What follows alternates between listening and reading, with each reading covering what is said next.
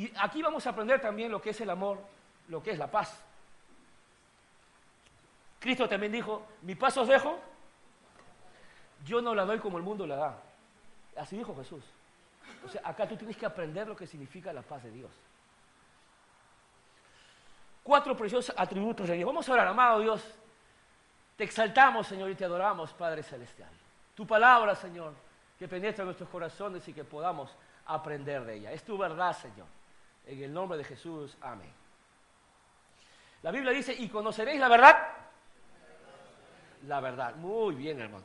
¿A quién no le gusta la verdad? ¿A quién no le gusta la verdad? Al diablo y a la persona que anda escondiendo cosas. No le gusta que se sepa. ¿Me entienden? Ahí está, ahí nomás guárdamelo.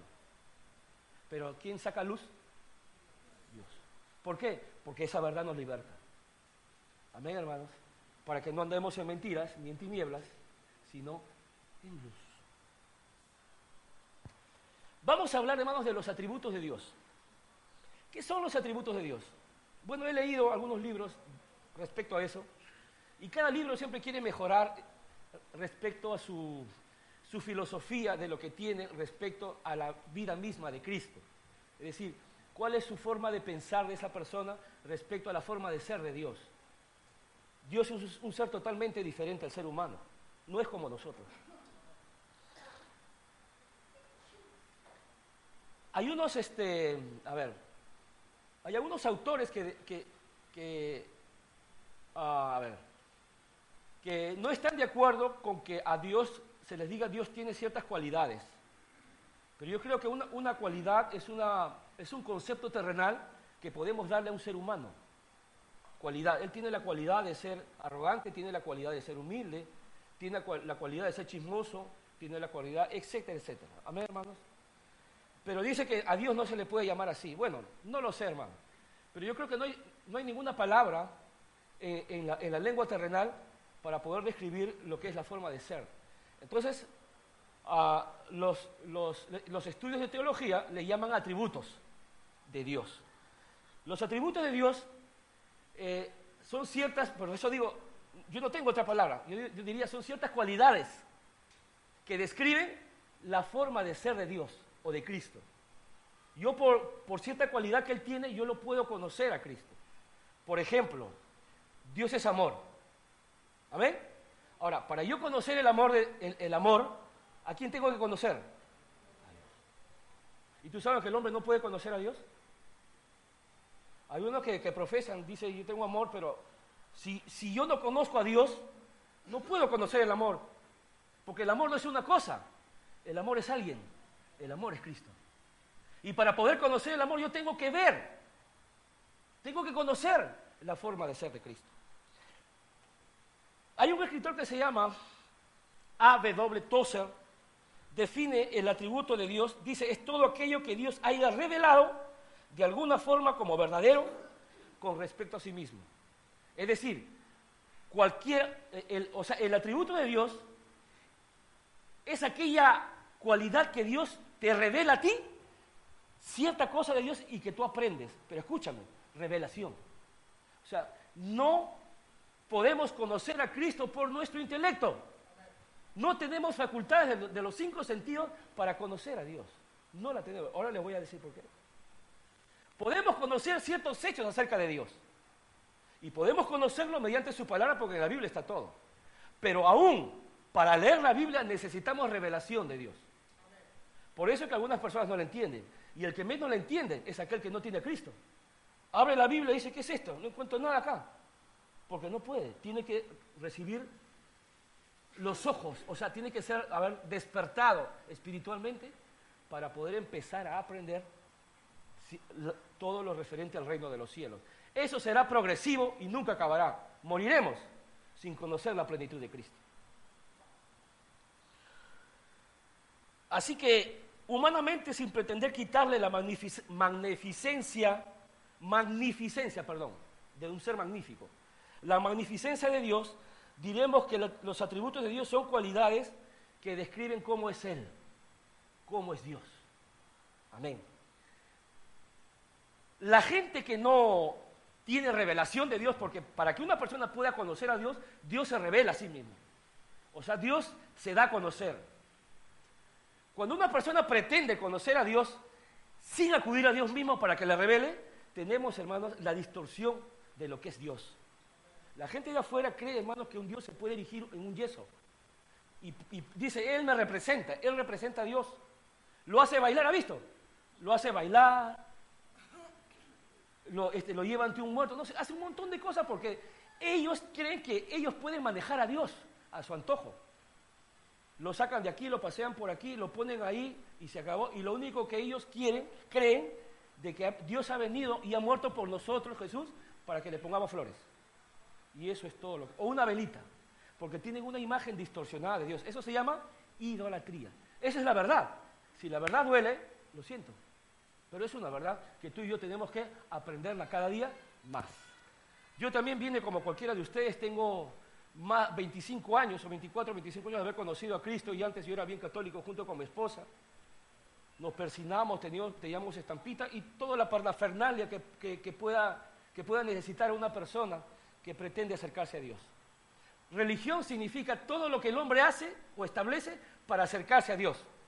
Cristianismo significa cuando Dios se acerca al hombre, al revés. Dale un aplauso a Cristo. Al revés. Mira lo que dice aquí, ve. Yo creo que ponga mucha atención, hermano. Cámbiame, por favor. ¿Sabe qué quiero decirle? Que yo amo a mi esposa. Y, se pone mía, ¿cómo se pone cuando la mía? Toda coqueta se pone. Se engríe.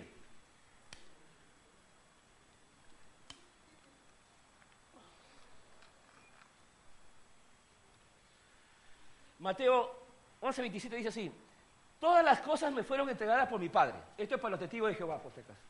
Los testigos de Jehová creen que Cristo no es Dios. Amén. que Cristo es simplemente un ser, humano común y corriente. Pero mira lo que dice Cristo. Todas las cosas me fueron entregadas por mi Padre y nadie conoce al Hijo sino el Padre, ni al Padre conoce alguno, sino el Hijo, y aquel a quien el Hijo, Cristo, está.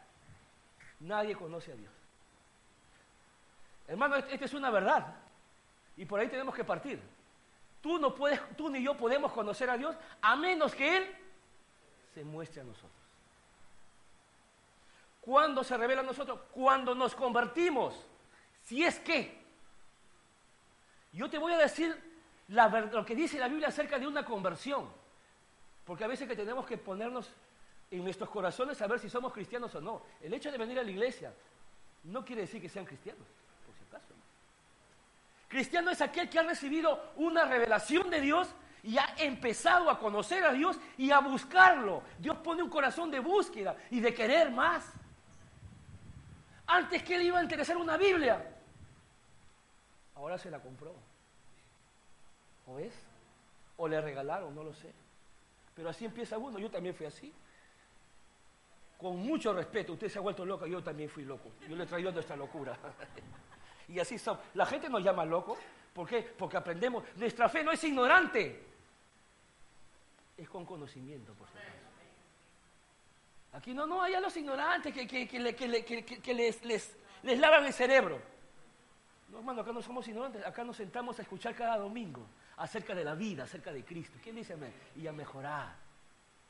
El hombre cree, hermanos, que es más por la posesión material que tiene, o por la marca de zapato, o, cree que es más porque tiene una casa propia. Ellos creen que son mejores por las cosas materiales que le rodean. Dios dice, así están perdidos. Ustedes son mejores por la calidad de vida que cada uno escoja y por lo que quiera seguir. Algunos que dicen, bueno, pero el filósofo chino, mira, yo sé que todo lo chino es malo. Ni siquiera enfermedades saben hacer porque las enfermedades también son malas. No hay cura. Bien, hermano. Si tu creencia está basada en un filósofo chino, fíjate tu vida. O si quieres, visítalo, si es que existe, vaya a la tumba. Ahí lo vas a encontrar a tu filósofo, muerto. Pero, hermanos, nosotros podemos buscar la tumba de Jesús y nunca la vamos a hallar. Y si la hallamos, y si la haya que está en Jerusalén, está vacía, porque Cristo vive. Eso es la gran diferencia, hermano.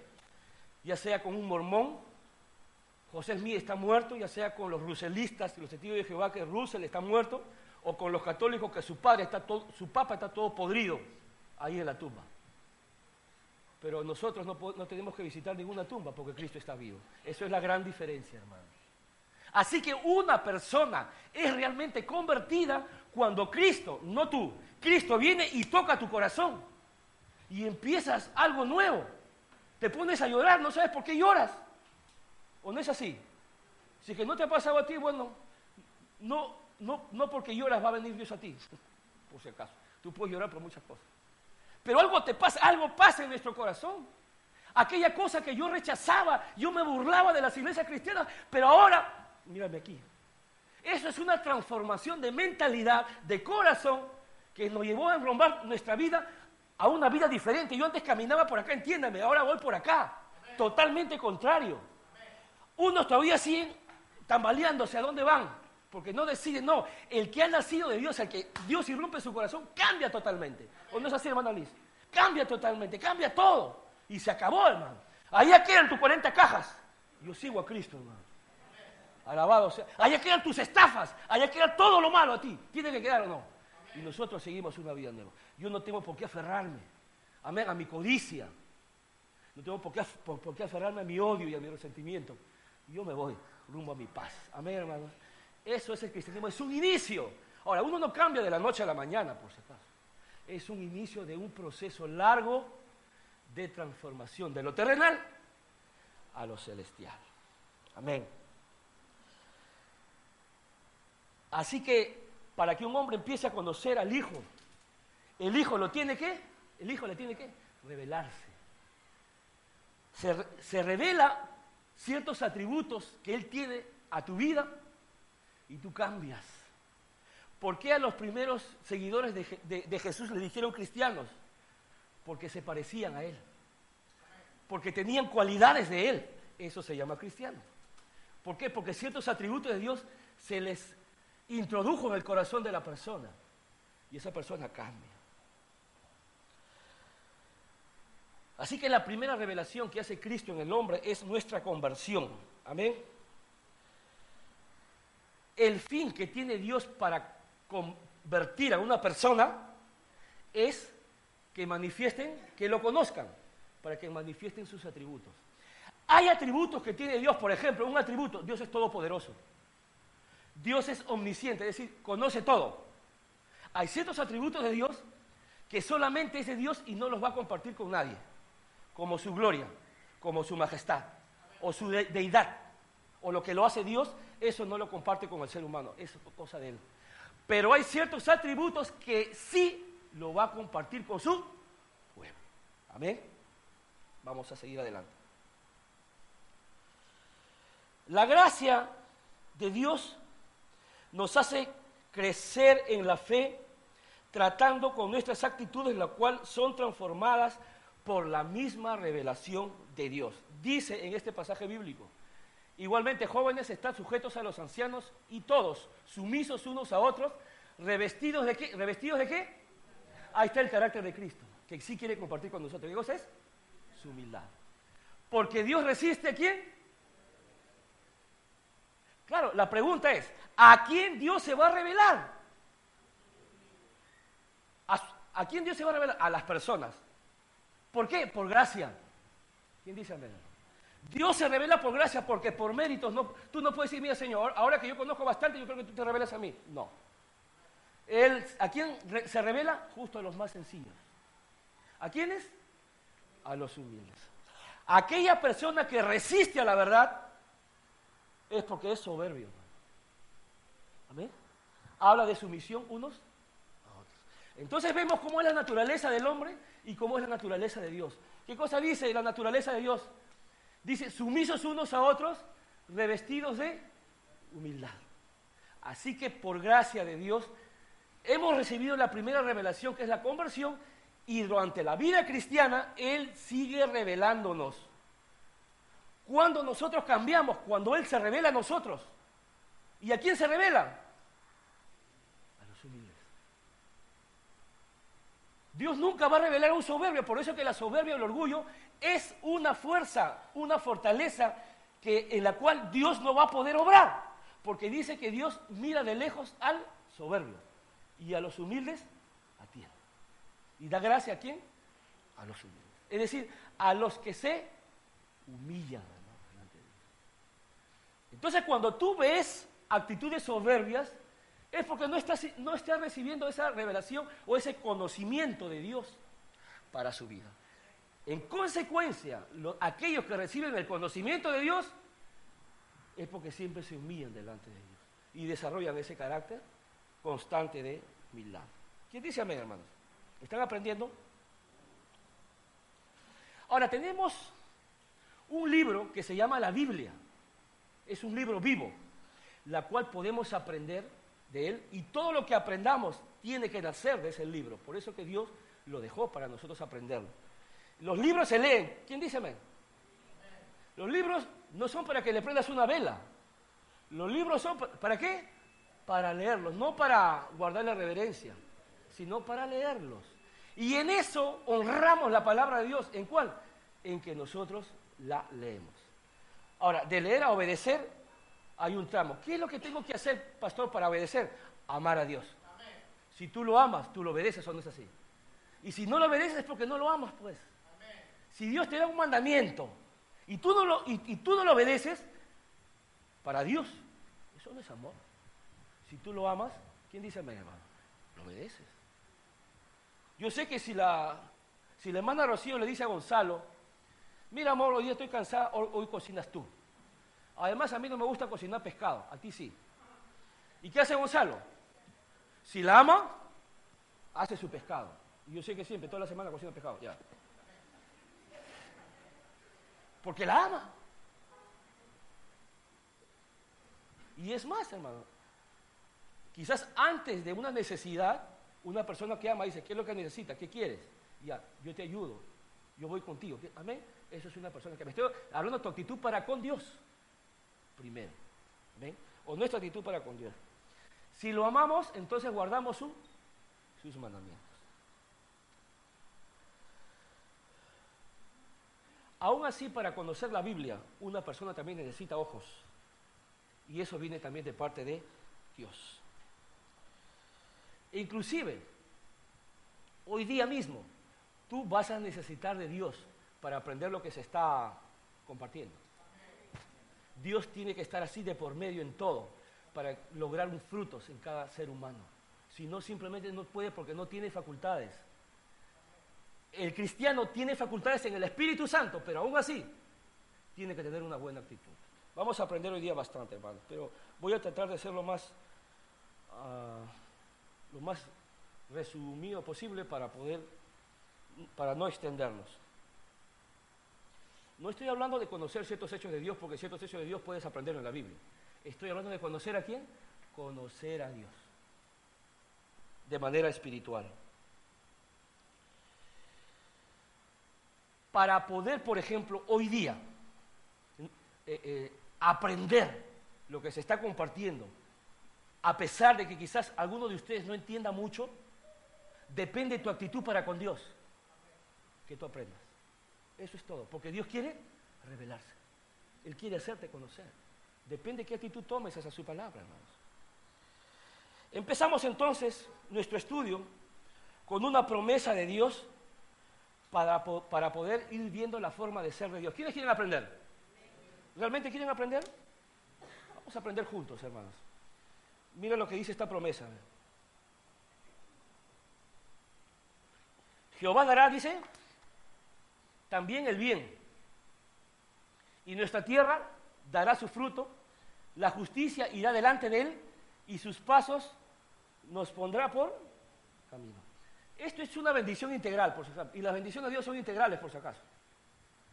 ¿Me entiendes? O sea, o sea Él no, va, no, este, no te va a dar más sueldo sin tratar con tu vida y hacerte más fiel. A ver. Dice que Jehová nos dará el bien. Ahí vemos la forma de ser de Dios, ¿no es? ¿Cómo es la forma de ser de Dios? Que Dios es dador. ¿Quién dice amén? Dador. Él dice, te nos dará el bien y no solamente eso, sino que nuestra tierra será bendecida, hermanos. Y aquí estamos en Ancón. Amén. Aquí estamos, hermanos, nosotros siendo la sal de la tierra para que Dios bendiga. O sea, Dios va más allá en su bendición que ti, sino a toda tu casa. Amén. Dice, y la tierra dará su fruto. Pero acá hay algo que no nos va a gustar. Hay veces que no nos gusta, hermanos. ¿Qué cosa más dice? Su justicia irá delante de él. Y hay cosas a veces que no nos gustan. Amén. Háblame de mi trabajo, háblame de sueldo, háblame de recibir más dinero, pero no me hables pues de su justicia, pues pastor. No, hermano. Dios es así. Es bueno y también es justo. Dale un aplauso a Cristo, hermano. Anímate. Así que el primer atributo que aprendemos es que Dios es un Dios dador. Y su, y su dar o su generosidad va más allá de todo entendimiento humano. Tú tienes que creer esto. Dios quiere darte y darte mucho. ¿Quién dice amén? El asunto es que tú tengas la capacidad de recibir ese mucho que Dios te quiere dar. Tristemente, hay muchas personas que se conforman con poco y viven, y viven así, porque no quieren más, a pesar de que Dios quiere darle más, increíblemente, hermanos. Pero hay veces que tomamos una actitud de querer solamente lo poco y ahí nomás. Eso es todo.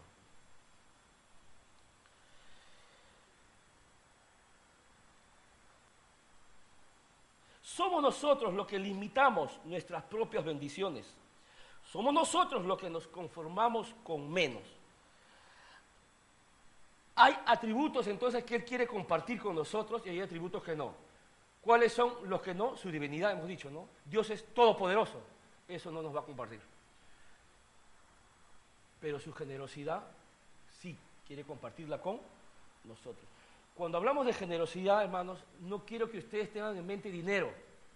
No estamos hablando de eso. O hay una evidencia de que Cristo vino a repartir plata. Como dijo el hermano Gonzalo, no es más importante eso. Más importante es tu vida. Y eso es lo que Cristo dio por nosotros.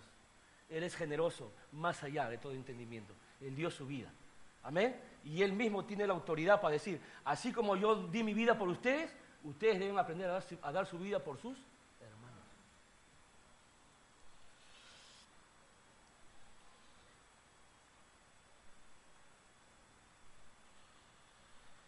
Dios nos hizo cristianos, escuchen hermano, para un fin, para recibir los atributos de Dios y nosotros podamos vivir su vida, porque su vida es el conjunto de todos sus atributos. ¿Y cuántos atributos tiene? Miles, no siete, miles de atributos. Algunos que quizás ni conocemos, porque Dios es un Dios inconmensurable, hermano, no se puede medir. Estos atributos que Dios quiere compartir, escuchen hermano, estos atributos que Dios quiere compartir con nosotros, nosotros lo necesitamos. Por ejemplo, su amor.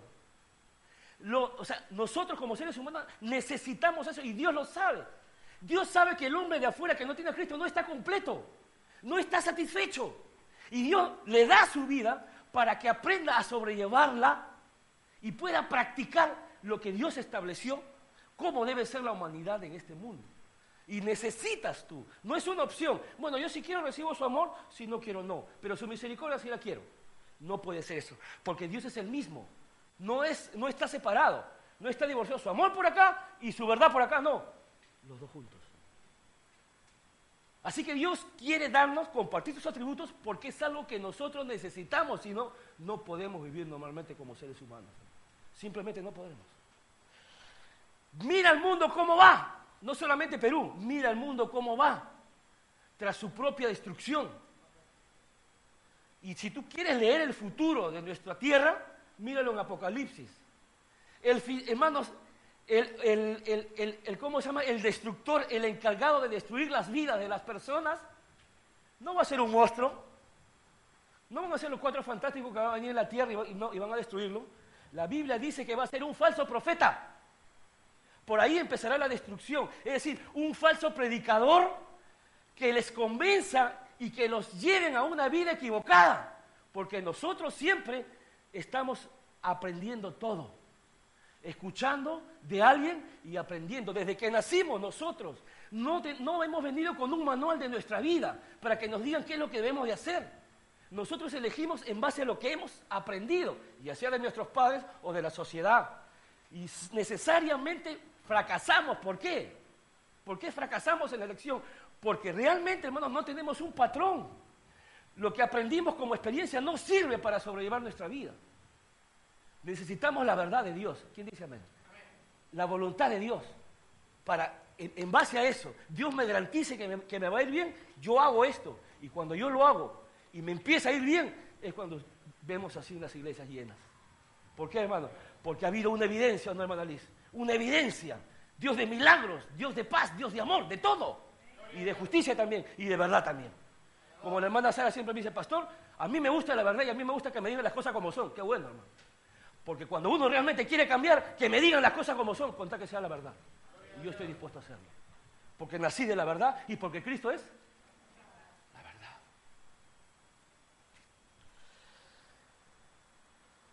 Recibir los atributos de Dios es recibir de su vida. Porque su vida es la reunión de todos los atributos de Dios. Si no rechazamos uno de sus atributos, estamos rechazando a Cristo, a su persona. Entonces, para poder vivir en el reino de Dios es vital que tengamos sus atributos.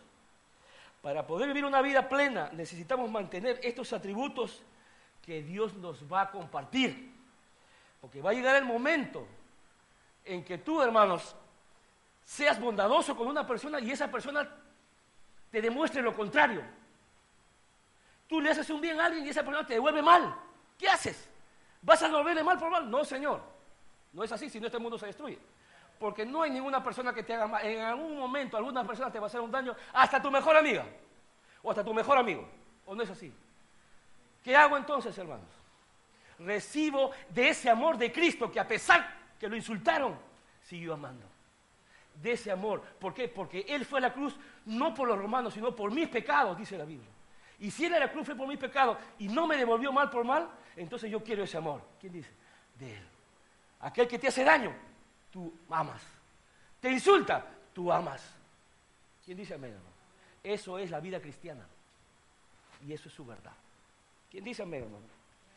Duele, por supuesto, porque no está en nuestra naturaleza esa forma de ser, porque somos terrenales. Hemos nacido de pecado, eso es las tinieblas, así es. Pero ahora hemos recibido la luz de Cristo para poder ir cambiando. Tristemente dije que no todos van a desarrollar más que otros, o sea, no, no todos vamos a desarrollar bien el practicar los atributos de Dios. Algunos más que otros, dependiendo de la sensibilidad de sus corazones y por el amor de su pecado. Me compartía Juan Carlos que estuvo conversando con una persona, lógicamente que no conoce a Cristo, y él le decía, pero ¿por qué no vas a una iglesia? Es que yo soy el mismo diablo. O sea, ya sabe que está haciendo mal y sabe que él no va a dejar su pecado por venir a una iglesia. No lo va a dejar. ¿Por qué? Porque ama lo malo. Y se conforma. Bueno, ya pues. Hay uno que dice bueno, yo, me voy al infierno, yo sé. Bueno, yo quisiera verte cuando estés a punto de morir, yo le digo. A ver si te vas a estar contento de ir al infierno. Bien, pero seguimos. Dependiendo de la revelación de Cristo, ¿Estás entendiendo, Bianca? Sí, ¿no? Dependiendo de la revelación que tú recibas de Cristo, será tu cambio. Cristo no se revela a tu intelecto, sino a tu corazón. ¿Quién dice amén? A tu espíritu. Si tú ves a personas que no entienden las cosas de Dios y que desarrollan actitudes malas a pesar que vienen a la iglesia, ya tú estás sabiendo que no estás recibiendo una bendición de Dios. Por si acaso, una vida bendecida no es una vida que gana buen sueldo, que tiene un buen trabajo una decía que sabe comportarse y sabe conducirse bien en la iglesia de Cristo, que es columna y baluarte de la verdad. Así dice la Biblia, hermano. Amén. Nosotros tenemos nuestras cualidades, escuchen, hermano, que también describen nuestra forma de ser. Amén. Hay algunas personas que, no sé, eran borrachas, otros lisurientos, otros chismosos, otros coléricos. Bueno, eso yo, la suma de todos soy yo, he sido yo, por si acaso, no estoy hablando de ustedes. Otros hermanos este, mal pensados, qué sé yo, hermano. con muchas, con muchas cualidades que denotaban nuestra manera de ser. De repente algunas cosas buenas también, inteligente, qué sé yo, bien.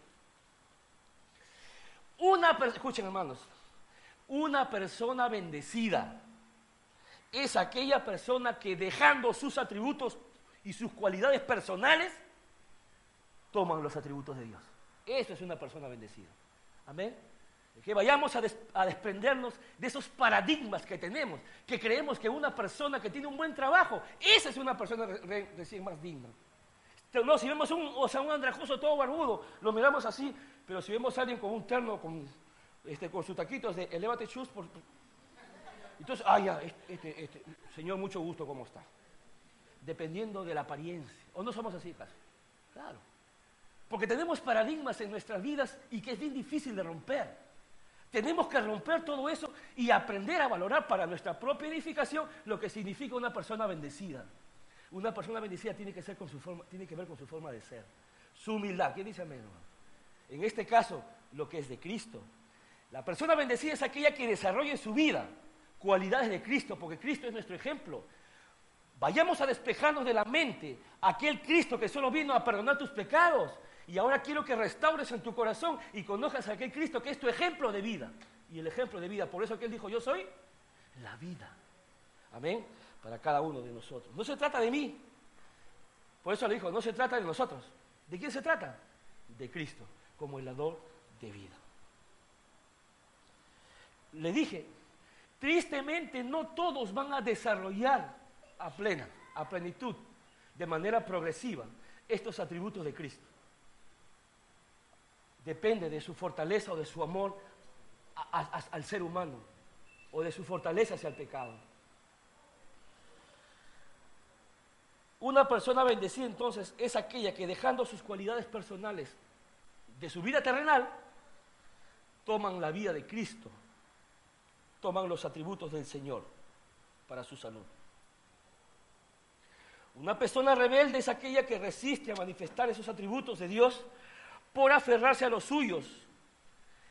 Y hay unos que se aferran tanto que ya no parecen hijos de Dios, ya no parecen cristianos, porque se han aferrado a esos pecados de su vida pasada y no las quieren soltar. ¿Quién dice amén? Necesita que Dios toque su A ver, vamos a ver una de las cualidades de Dios que la necesitamos. Y que Dios lo es y que nosotros lo necesitamos. A ver, míreme, le voy a decir una. La fidelidad de Dios. Hay una canción que decía, tu fidelidad es grande, tu fidelidad incomparable es, nadie como tú, bendito Dios, grande es tu fidelidad. Bueno, eso es obvio. La fidelidad, de Dios es grande. ¿Quién dice amén? ¿Y la tuya? Dios es fiel y verdadero. Esa fidelidad tiene que compartirla hacia nosotros. Y dependiendo si es que nuestro corazón está sensible con el amor de Cristo, nosotros vamos a tomar esa fidelidad y vamos a producir. Y eso es lo que Dios quiere producir. Entonces tenemos que en el pueblo de Dios no todos van a desarrollar los atributos de Dios. Depende de cada uno. Todos nos hemos iniciado y presumiblemente somos cristianos. ¿Me entiendes, hermano Beatriz? Entonces Dios tiene que revelarse. Entonces, aquella persona que no es fiel, pastor, yo sé que yo no he sido fiel este año, tampoco el año pasado.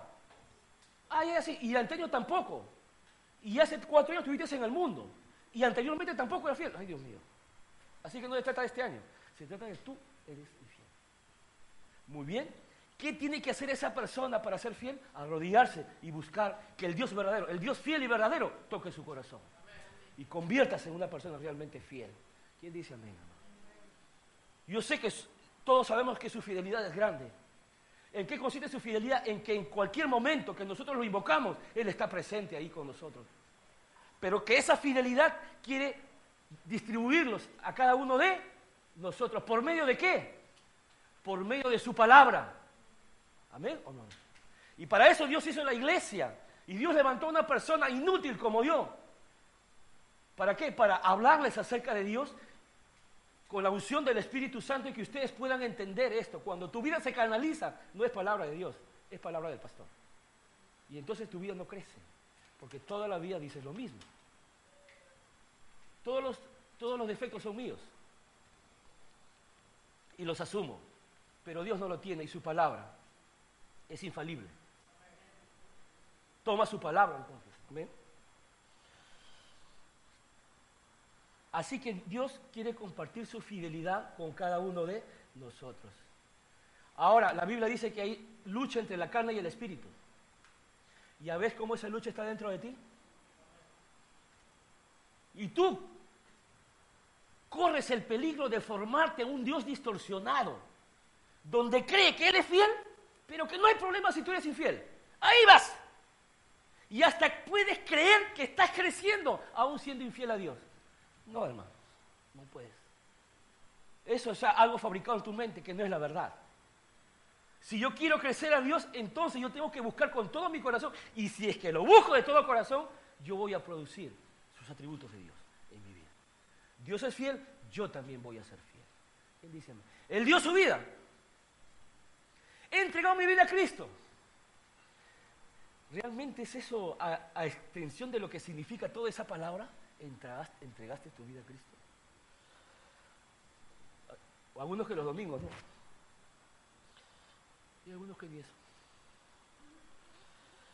Cuando somos fieles, entonces estamos manifestando una vida plena. Estamos manifestando, ¿qué cosa? Los atributos de Cristo.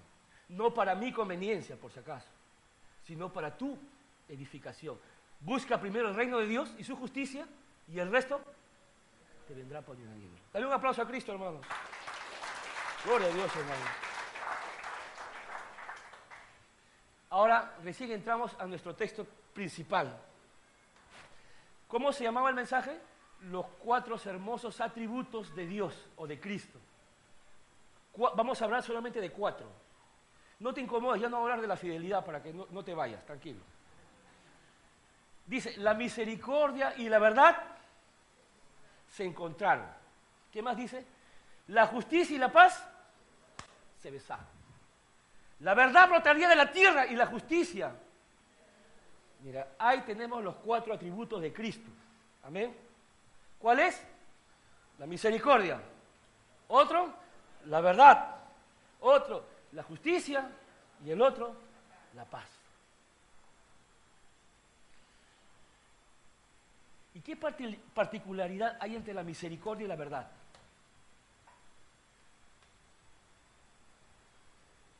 Son amigas. Se encuentran. No están divorciadas.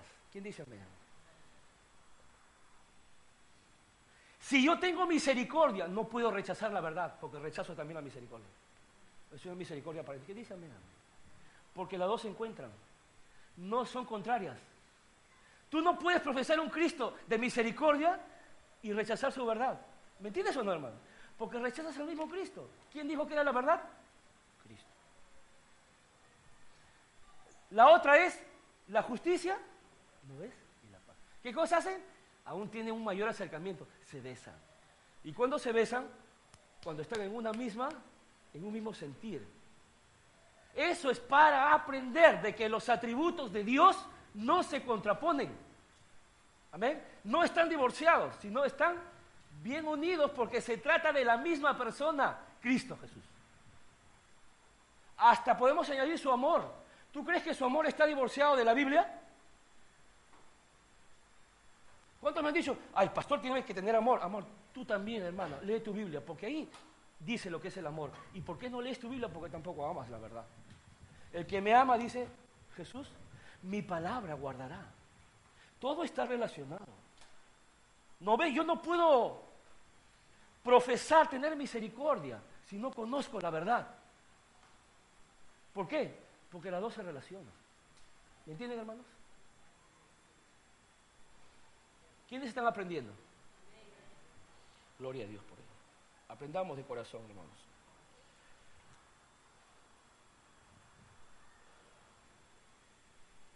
Tenemos un ejemplo. Esto es una visión que tuvo el profeta Juan en la isla de Patmos, donde dice que vio el cielo abierto. ¿Y qué dice? Y aquí un caballo blanco, y el que lo montaba se llamaba fiel y verdadero, y con justicia juzga. ¿Quién es ese? Cristo, hermanos. Jesucristo, denle un aplauso a él.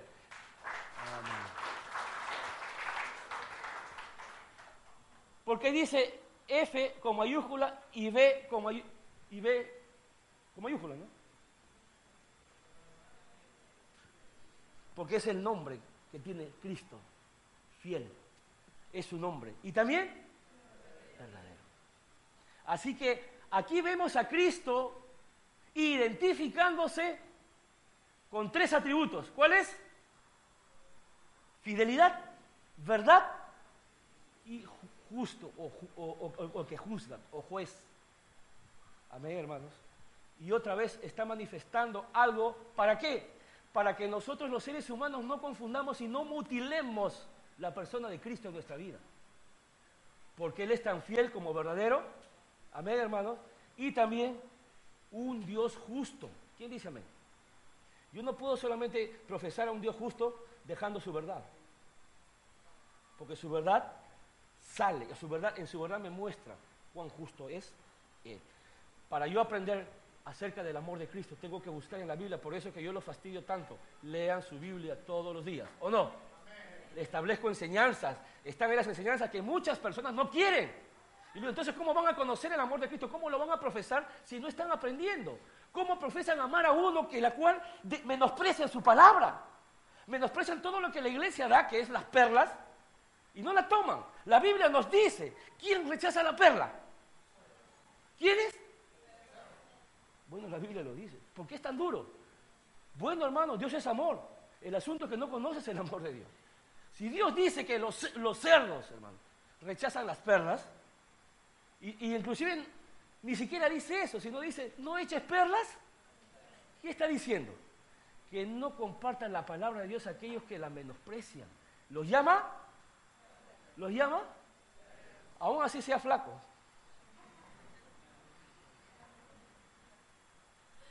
Y hay algunos que no les gusta esta parte de la palabra. ¿Se han dado cuenta o no? ¿Por qué, hermanos? Porque tienen a un Cristo mutilado en su vida. Por eso no crecen. Si Dios lo dice, hermano, ¿qué voy a hacer? Yo no quiero ser cerdo. ¿Me entiendes? Ahora, yo podía perderme tiempo en un gimnasio. Pero aún así, si no aprecio su palabra, voy a seguir siendo cerdo. Y, a mí, yo, yo no me valgo, hermanos, de lo que dice Gutenberg o, o de lo que dice Paolo Coelho. Yo me valgo de lo que dice Dios, a mí no me interesa el resto. Porque ellos lo que infunden es odio hacia el prójimo.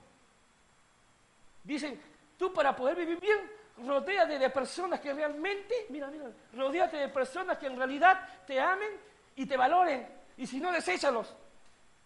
Imagínate que Cristo haya hecho eso. Tú a ser el primero siendo desechados. Y yo digo, ¿y por qué no dice esto? Cuando tú te rodeas, busca a Dios para que seas de bendición a ese grupo que te rodea. No dice eso, sino dice, tú, rodeate de personas que te hagan agradable la vida, si no, bótalos. Y Dios dice, no, no, ve y acércate a esas personas y enséñale. Y dales el ejemplo de vida.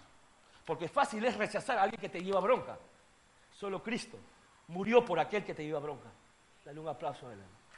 Ese Cristo que tú y yo debemos conocer. sigamos con tu... Empecemos primero por la misericordia y la verdad.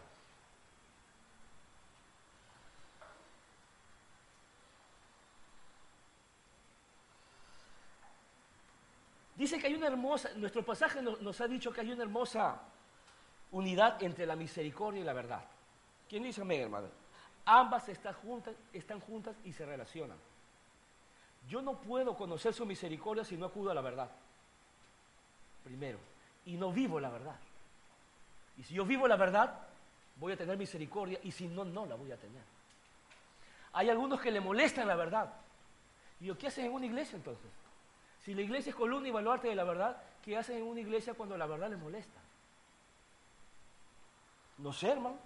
¿Qué buscarán? Pero nosotros buscamos a Cristo. ¿Quién dice a mí? Y Cristo es la verdad, fiel y verdadero, dice su palabra. Las dos son amigas, la misericordia y la verdad. Esto nos está hablando de un atributo de Dios, que Dios es misericordioso y Dios es verdad también. Toma al Dios como es, porque así te vas a edificar, como Él es, porque lo necesitamos. Todos vamos a saber esto, pero no todos vamos a tener el carácter de recibirlo.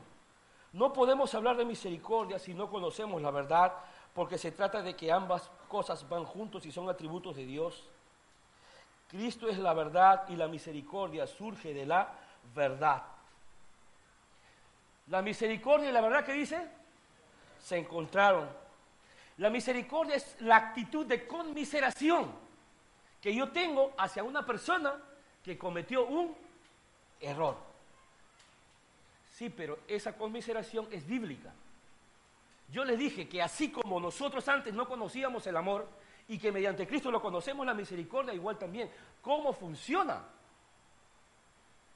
Conocí a una persona, hermanos, que estaba en el mundo, aún yendo a la iglesia, bueno, era como un mundano. Y yo le digo, oye, pero ¿qué pasa contigo? ¿Tú no tienes misericordia? Yo estoy a la iglesia por la misericordia de Dios y por la misericordia de Dios y se emborrachaba otra vez. Dime, ¿eso es misericordia? Eso está pisoteando la, la misericordia, no se reclama, escúchenlo. La misericordia tú no la reclamas, la pides a Dios. Cuando tú necesitas cambiar, eso es la misericordia de Dios. ¿Qué dice amén? Pero lógico, yo no puedo pisotear la misericordia de Dios. No que misericordia como misericordia, no hermano. Yo tengo que pedir misericordia a Dios cuando yo quiero cambiar en mi vida cuando quiero transformar, cuando quiero hacer la voluntad de Dios. Porque la misericordia y la verdad no están divorciados, están unidos. ¿Qué es la verdad? Los mandamientos del Señor. Dejar lo terrenal en vosotros. ¿Quién dice? Amargura, enojo, ira, maledicencia, pleitos, celos, ira, contienda, disensiones, disensiones. Todo eso yo tengo que, hermano, tener una actitud de dejarlo. Y profesar misericordia, pero la misericordia no va a quebrantar los mandamientos de Dios no están divorciados, sino están unidos. ¿Están aprendiendo? ¿Por qué no están divorciados? Porque se trata de la misma persona. Estamos hablando de los atributos de Dios, atributos del Señor. Ahora, muy bien, si la Biblia me dice que, que no puedo conocer a Dios solo mediante revelación, ¿podré conocer, una persona podrá conocer la misericordia sin venir a Cristo? Y si viene una persona y dice, yo tengo misericordia, mira, yo ayudo al pobre, no es misericordia, es humanismo. Porque no tiene la dotación espiritual en su vida para usarla, porque Dios no, ha sido, no le ha revelado. Se llama humanismo. Y ese humanismo es dañino, es diabólico, porque reemplaza al Espíritu Santo. Pretende hacer las cosas sin Dios. Y eso es abominación. ¿Por qué? Porque no la inició Dios. Una persona bendecida es una persona que toma lo de Dios y lo usa en, la actitud para su vida, hermanos. Hermano Gonzalo, párate y ve a los que están dormidos y pásale la voz, hermano. Pásale, hermano, está durmiendo.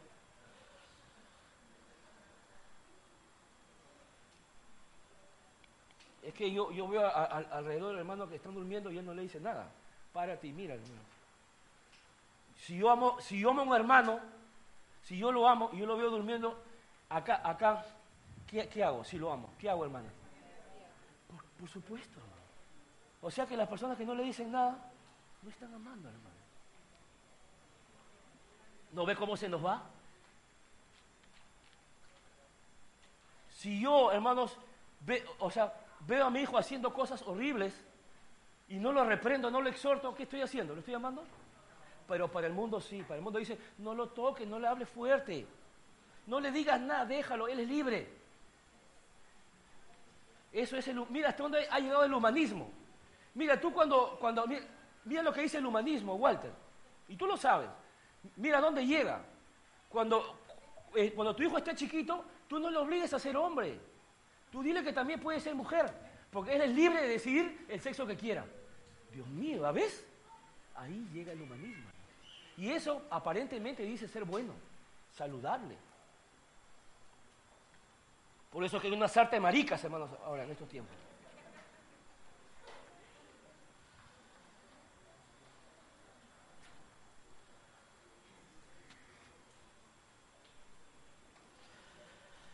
El hombre que dice tener misericordia o el hombre sin Dios que tiene conmiseración de gente que necesita y le dice, mira, yo tengo misericordia, yo le doy, eso es humanismo. Él lo hace por una satisfacción propia. Pero nosotros los cristianos cuando hacemos algo es para la gloria de quién? De Cristo, no para mía. Amén. ¿Por qué? Porque Dios no comparte su gloria con nadie. Y todo lo que Dios te da para que tú des, viene de Él. ¿Y yo de qué me glorío? Si Dios hizo la tierra, a ver, pisa, pisa así, fuerte, fuerte, todos, todos. Y a Dios hizo ese piso para que tú te pares. ¿Sabes lo que ha hecho el hombre? A ver, a ver, a ver, mira, mira. Dios vino y hizo la tierra y puso al hombre. El hombre pasaron, estamos 2020, 2020 años y alguien se levanta y dice, no, esto es mío. ¿Cómo se llama eso? Eso cree que es suyo. Esto es mío, Dios. No tengo por qué hacerlo a Dios. Dios nos dice que somos administradores. Nada es nuestro. Amén. Nada. Porque dice, de Jehová es la tierra y su plenitud y todo lo que en ella hay. Es el orgullo del hombre. Porque el hombre tiene esa cualidad. De él primero, él es segundo. Si me caso con alguien es para mi propia satisfacción. Si tengo un hijo es para mi propia... No, hermano, tú no tienes hijos para tu propia satisfacción. Tú tienes hijos para que ellos se desarrollen y se vayan a vivir su vida así como tú también. ¿Quién dice amén, hermano? Es así, es el ciclo de la vida, hermano. Mañana más tarde mi esposa y yo nos quedaremos solos y ella se dará cuenta que sus hijos se buscarán su propia felicidad. Y acá le queda. No hay otra salida, Señor. Porque las personas que viven aferrándose a sus hijos y descuidan a su marido, les va a venir una buena. Y Dios te espera mucho tiempo, años, hasta que te arrepientas. Pero vas a sentir en carne propia lo que es eso cuando ya las cosas no hay Así que desde ahorita valora primero a tu esposo antes que a tus hijos. ¿Quién dice amén? Porque la forma de Dios es así. Tus hijos se buscarán sus propias novias, se irán, se casarán, y de la manera que tú te portes con tus padres, escúcheme, se portarán también contigo, porque todo lo que el hombre siembra también se dará. Así que menosprecia a los ancianos, menosprecia a los abuelos, menosprecia a los suegros, menosprecia a tu padre y vas a ver lo que te va a pasar. Cuando tus hijos crezcan, te van a dejar solo, te van a llevar un home ahí, a una casa de retiro, para que vivas toda tu vejez, porque en tu juventud fuiste horrible, no te dedicaste a tus padres y a tus abuelos. Qué dureza de corazón, ¿no? Dios mío, hermano. Yo he tenido conversación con mi suegro. ¿Y sabe lo que me dice? Es horrible este, cuando uno llega ya a esta edad donde nadie te necesita. ya fuiste. Ya todos tienen su vida y tú no eres, eres estorbo, ¿no? Qué pena, hermano. Y lo que tenemos que sentir, hacer sentir a nuestros padres que no son estorbo, porque ellos nos dieron su vida, hermano. Y tenemos que dedicarnos a ellos, amarlos, amén. Y hacer todo lo posible, separar una agenda para tenerlos a ellos. Acá mi mami está ahí, ¿ves?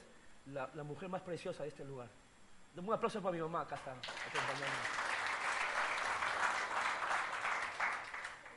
Y de vez en cuando así, como un hábito, sacarlas a pasear, a comer, ahí que se diviertan un poco.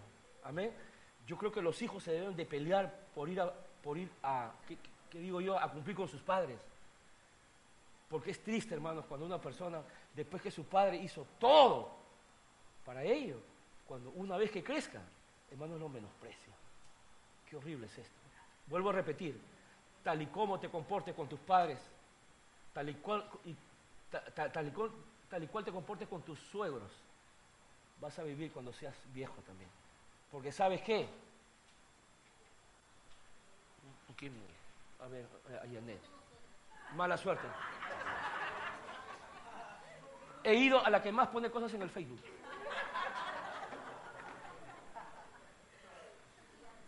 Tal así como te comportaste con tu suegra, se van a comportar contigo cuando tu hijo se casa.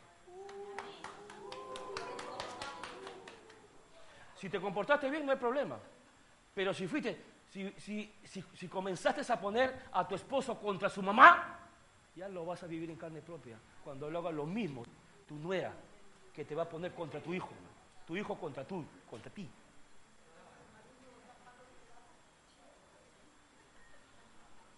¿No crees que puede hacer maldades y que no va a pasar nada? Eso es lo más terrible, hermano.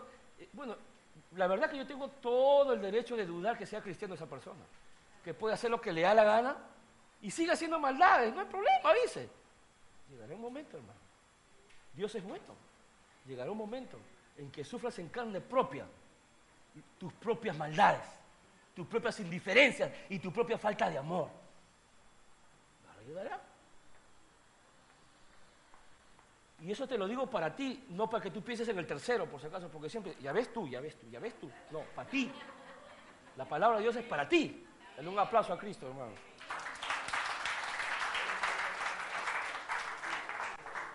Y ya vamos a acabar. Dice así. Eso es, hermanos, para hallar una diferencia entre una persona que no tiene a Cristo y los que tienen a Cristo. Dice así. Y Él nos dio vida pero si toda la vida fuiste vivo, hemos estado vivos, vivos. Si el hermano Gonzalo tomaba, tomaba sus 40 cajas, ¿cómo que le dio vida? ¿Y, quién estaba tomando? ¿No era él? Si, el hermano era recontra borracho, se, se, dormido acá y amanecía por, otro distrito y dice, yo acabo acá. Dice, y él nos dio vida a nosotros cuando estabas, dice, ¿qué cosa dice? Hermana Liz, mira lo que dice Dios. Antes de venir a Cristo usted estaba muerta. Tan preciosa es la vida de Cristo que la vida de afuera es mortandad para Él. En realidad sí. ¿Tú sabías eso, este, Stephanie? Estaba muerta, putrefacta, así. Oxisa, cadáver. Y dice, en nuestro, ¿qué cosa? ¿Delitos? Hermano Chumán, ¿usted ha sido un delincuente? Ah, ahí dice. ¿Sabe quién es un delincuente? Aquel que infringe una ley, la de Dios. Para Dios. Son los de afuera son delincuentes, por eso que su vida, así, así pasan su vida. Delincuente. Puede persignarse, puede poner velas, puede ir, hermano, a un reponso, puede ir, hermano, ponerse una estampita, pero sigue muerto, hermano. Eso era en nuestra vida pasada. Mírame, en los cuales anduviste en otro tiempo, siguiendo la corriente de este mundo, conforme al príncipe de la potestad del aire, el espíritu que ahora opera en los hijos de desobediencia, entre los cuales también todos nosotros vivimos en otro tiempo en los deseos de nuestra carne, haciendo la voluntad de la carne y de los pensamientos, y éramos por naturaleza hijos de ira. Lo mismo que los demás. Dime, ¿un hijo de ira puede tener amor? ¿Un muerto puede tener misericordia? Nosotros sí, ¿por qué? Porque la recibimos de Dios cuando se revela a nosotros. Pero tenemos que seguir creciendo en misericordia. Y en verdad y en fidelidad también. Seguimos, hermanos. Ya vamos a acabar. Pero Dios, que es rico en misericordia. Su misericordia de Él fue primero antes que la de nosotros. Dice, por su gran amor con que nos amó, aún estando nosotros muertos en pecados, nos dio vida, nos dio vida juntamente con Cristo, porque sois salvos y juntamente con Él nos resucitó y asimismo nos hizo sentar. ¿Eso qué significa? Que la vida pasada o la vida sin Cristo para Dios es una vida de tinieblas, es una vida conforme, dice que vive conforme al príncipe de la potestad del aire, es una vida tan mala, hermano. ¿Por qué? Porque no tiene, no sabe lo que es amor, no sabe lo que es misericordia. Y tú, para poder saber, necesitas arrodillarte, humillarte a tu Dios y decirte, Señor, impárteme tu vida, Padre mío. Necesitas acudir a ese libro de la Biblia para que te enseñe cómo funciona la misericordia, porque si no acudes a la verdad, no puedes tú profesar tener misericordia. ¿Sabes por qué? Porque la misericordia y la verdad van unidos, porque se trata de la misma persona de Cristo. Tal y como te gusta una prédica que te hablen acerca del amor, te debe gustar cualquier prédica que te hablen acerca de la verdad, porque se trata de la misma se trata de lo mismo. Y, si esa verdad me duele, pues ni importa, digo amén. Así te chocó, pero ¿por qué? Porque sé apreciarla, a pesar que no la estoy viviendo, pero la aprecio. Porque es lo que yo necesito. Y, Cristo quiere impartir ese atributo de misericordia en todos nosotros. Vuelvo a decir, tristemente no todos lo vamos a desarrollar. Amén, hermanos. Aleluya. Debemos de aprender, hermanos, la Biblia para poder desarrollarnos bien en la iglesia. La iglesia no está para que hagan lo que a ti te da la gana. La iglesia está aquí para hacer las cosas del Señor. Y cuando tú me acuses a mí, miren tu Biblia cómo debe ser cuando vayas a acusar a un anciano, por si acaso, hermano. Tienes que aprender a tu Biblia. Si no vas a añadir pecado a tu pecado. Un, poquito más de respeto cuando yo quiero hacer imponer la verdad en la iglesia. No me voy a mover, ¿no sabes por qué? Porque por eso se llama iglesia, porque la verdad está aquí. Para que tú puedas entender qué es lo que voy a hacer, primero ponte a leer tu Biblia, sigue los cursos bíblicos y tú me comprenderás. Después, si cuando quieres acusarme a mí, ven con tu Biblia y con tus dos testigos, conforme dice la Biblia. ¿Sabes por qué, hermano? Porque si yo expulso a una persona de la iglesia, lo hago amparado por la verdad, cuando quebrantas. ¿Sabes lo que dice la Biblia? Si, por ejemplo, mira, ve, mira lo que dice la Biblia. Ahí está, hermano, si yo me equivoco, por favor, me interrumpes. Si, si Piero recibe una ofensa de alguien, Piero tiene que ir donde ese alguien y decirle, ¿sabes qué, hermana? Me has ofendido. Si esta hermana no pide perdón, Piero agarra un testigo y vuelve a hablar con esta hermana. Y dice, hermano, tú me ofendiste, no molestes, no pide perdón. Piero va con la hermana y me dicen a mí. Y yo reúno a los líderes, la iglesia, reúno a los líderes y lo llamo. Y si esa persona no pide perdón, ¿saben lo que tengo que hacer según la Biblia, hermano Gonzalo? Fuerte. Y eso no es falta de amor, porque el amor y la verdad no se divorcian. La iglesia tiene que hacer eso. Y bueno, nos, sentiremos muy tristes, pero yo me paro en Cristo significa que me paro en la verdad.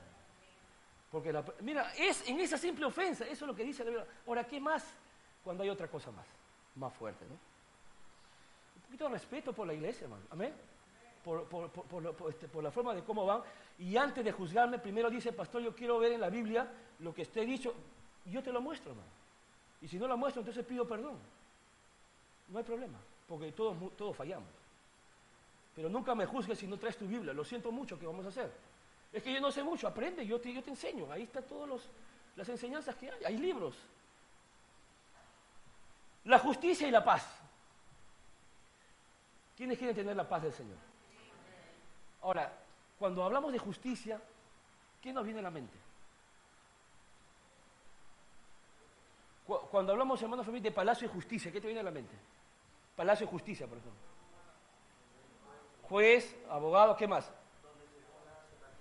Donde se practica. Bueno, más, ¿qué más? Algo más profundo de lo que es la justicia. ¿En qué, o sea, ¿Qué hace la justicia, mejor dicho? administra las, las leyes. Sin leyes no hay justicia. ¿Quién dice más? Entonces, la justicia o el, poder judicial es el encargado de administrar esas leyes en cada país. Ahora, dentro del reino de Dios, Jesús es el encargado de administrar, amén, leyes, porque también hay leyes, hay mandamientos, hermanos. En la palabra de Dios no son sugerencias, son mandamientos. Y si yo quebranto esto, ¿puedo tener esto? Ah, ya ves. Y yo para aprender a tener paz también otra vez la Biblia, hermano. Yo no puedo estar, pretender tener una paz creada por mi propia mente. La paz de Dios, la paz es un atributo de Dios que tiene que ser revelado a nosotros. Y en paz me acostaré y asimismo dormiré. ¿Por qué? Porque tú Ah, no porque yo confío, no, sino porque tú me haces vivir confiado. Esa paz Dios tiene que infundirnos. Pero si yo rechazo la justicia porque rechazo los mandamientos, entonces, ¿de qué paz estamos hablando? Amén, hermanos. ¿Por qué? Porque la dos dice la justicia y la paz se besaron, dice, ¿no? Es decir, están unidos entre sí. Y vamos a terminar. Siempre digo esto. Mira, mira lo que dice acá, porque ignorando la justicia de Dios y procurando establecer la suya propia, no, no se han sujetado. ¿Qué significa? Que una persona tiene su justicia. A ver, ¿quiénes, son, ¿quiénes leen su Biblia? A ver los entendidos de la Biblia. ¿Qué es lo que dice que es la justicia del hombre? Fuerte, hermano. Trapos de inmundicia, esa es la justicia del hombre. ¿Qué es un trapo de inmundicia? ¿Sabe lo que es trapo de inmundicia, Walter?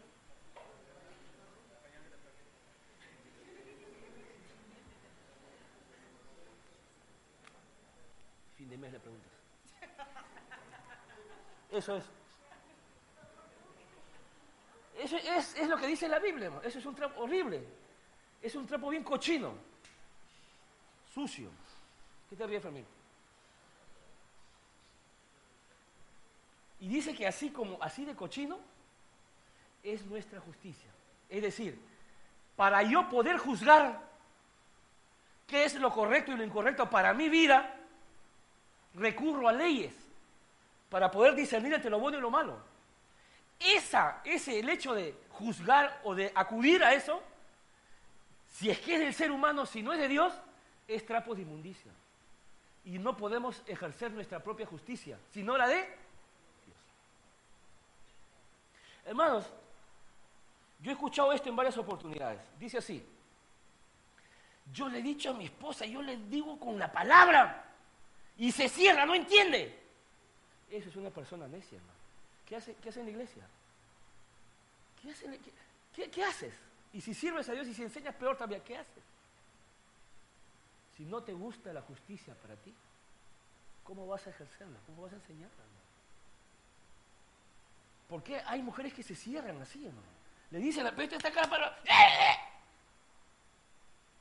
¿Dónde está su cristianismo?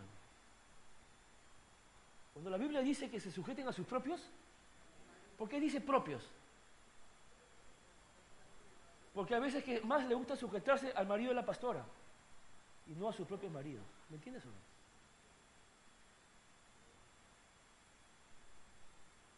los varones me miran, no hables de mí, por favor. No digas mi nombre, por favor.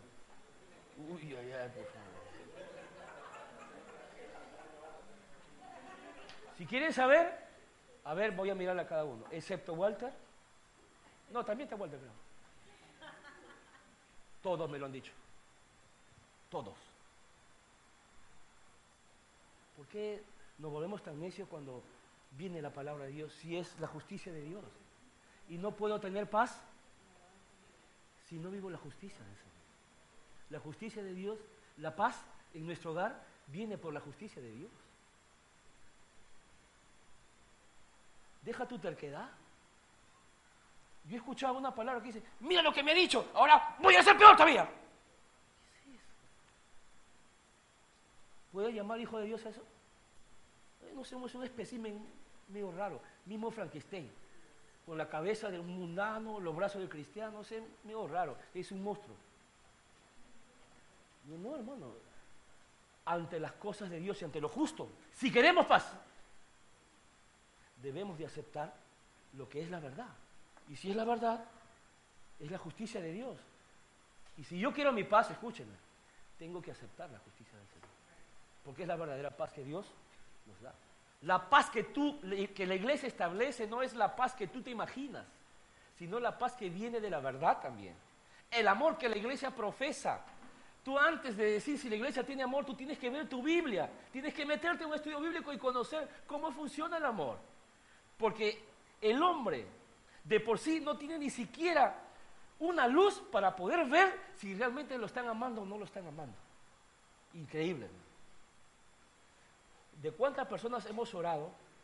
¿Cuántas personas han recibido su bendición? Porque la iglesia, hermano, yo le voy a decir así, hermano. ¿Cuándo ustedes me han escuchado decir a mí, hermano, yo recibí esto porque yo oré y Dios me, Dios me concedió? ¿Cuándo me han escuchado eso a mí? Nunca lo hice ni nunca lo diré mientras siguen los caminos del Señor. Porque yo sé, hermanos, que, lo que he recibido son por oraciones de ustedes. ¿Amén? Sí, porque así funciona. Por eso yo digo, oren por mí, oren por ellos, porque yo sé que la oración de la iglesia funciona. ¿Sabes por qué? Porque hay veces que Dios ha, que hermanos han recibido algún milagro en la cual todos nos hemos puesto a orar. Y él dice, no, Dios escuchó mi oración. Vaya. Vaya. ¿Y tú crees entonces por qué el apóstol Pablo decía, oren por mí? Porque Dios en su trato de traer abajo el orgullo del hombre, hace, hermanos, que para un bien tuyo, por más que ocupes un, lugar en la iglesia, Dios la cumple a través de la oración de la persona más insignificante en la iglesia. Y así obra Dios. ¿Para qué? Para que el hombre no se gloríe. Así que no creas por tu ferviente oración que tú sigues en pie, sino por la oración de cada hermano que te ama y que viene y que ora por ti. ¿Quién dice amén? Eso se llama humildad.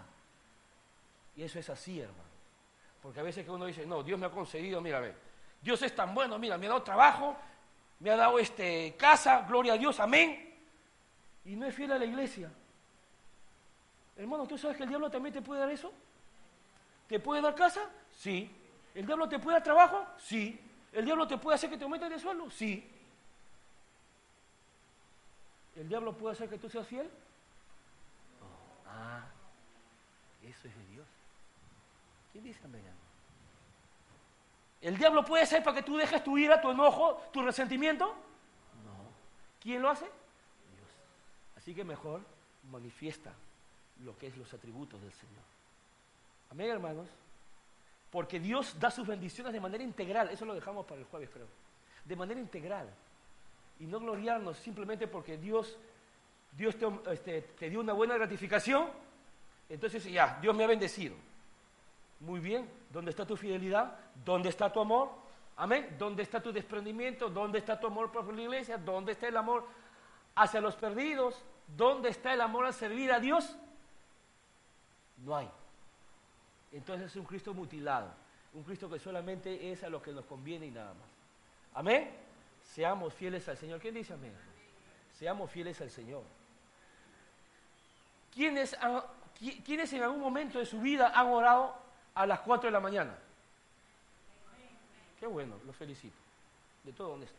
A las 5. Ya. ¿Por qué han orado? ¿Tú crees que Dios a esa hora te va a contestar?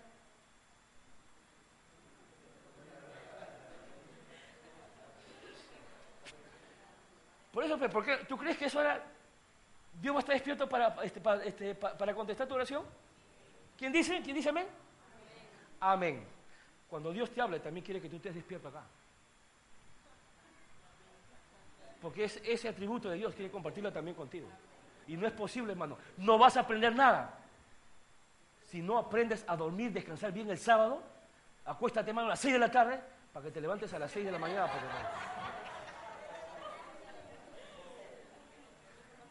Hermano, pero por supuesto, si yo realmente amo a Dios y estoy expectante porque para poder ser bendecido tengo que venir con expectativa a las cosas del Señor.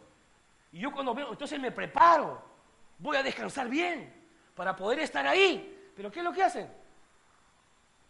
Están hasta las 3, 4 de la mañana, 1 de la mañana, Dios sabe qué cosa, viendo su novela, haciendo sus afanes. Y después viene a la iglesia y lo primero que hacen es ponerse virolo y después se duermen. Hermano, algunas personas cuando se duermen se les ve bien feo, hermano. ¿Cómo sabes tú? Porque yo los veo pues de aquí. Dios mío, hermano. Es, hermano, cuando, cuando yo le dije a Gonzalo, hermano Gonzalo, despierta a esa persona es porque me asusté. Pucha, qué feo, dijo, ah, su macho, guácala. Más feo que comida para presos, hermano.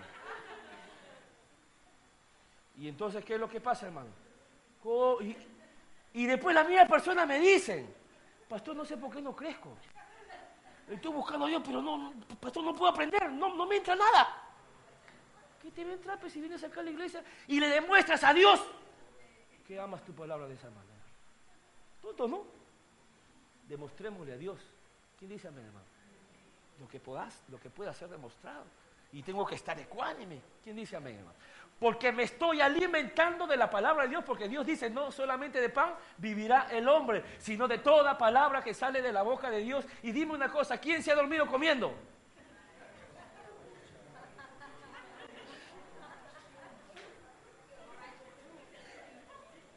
Al menos los que más se duermen en la iglesia son los que más despiertos están cuando tragan. Hermano, hay, hay, personas, Walter, hay personas que se dejan, no sé si te pasará contigo, disculpa, pero hay personas, hermano, que cuando tienen hambre ya no piensan. Se olvidan de sus valores, se olvidan de la ética, se olvidan del respeto. Y fue, hermano, así dejen de comer al otro. Así dejen de comer a otros.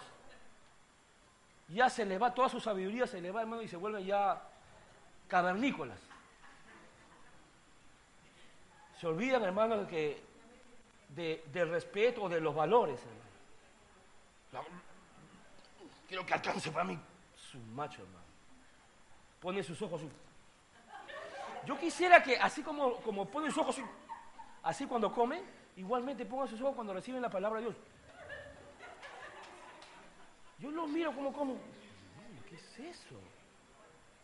Tengo acá, hermanos, ¿cómo se llama eso? Cavernícolas, hermano. Su madre. Hermano, tengan hambre, pero tengan cerebro, por favor. Tengan valor, tengan a Cristo, hermano. No permitas eso, que por un poco de comida, hermano, dejes todo por la borda. Tu educación, tu... No sé, hermanos. Qué terrible es esto.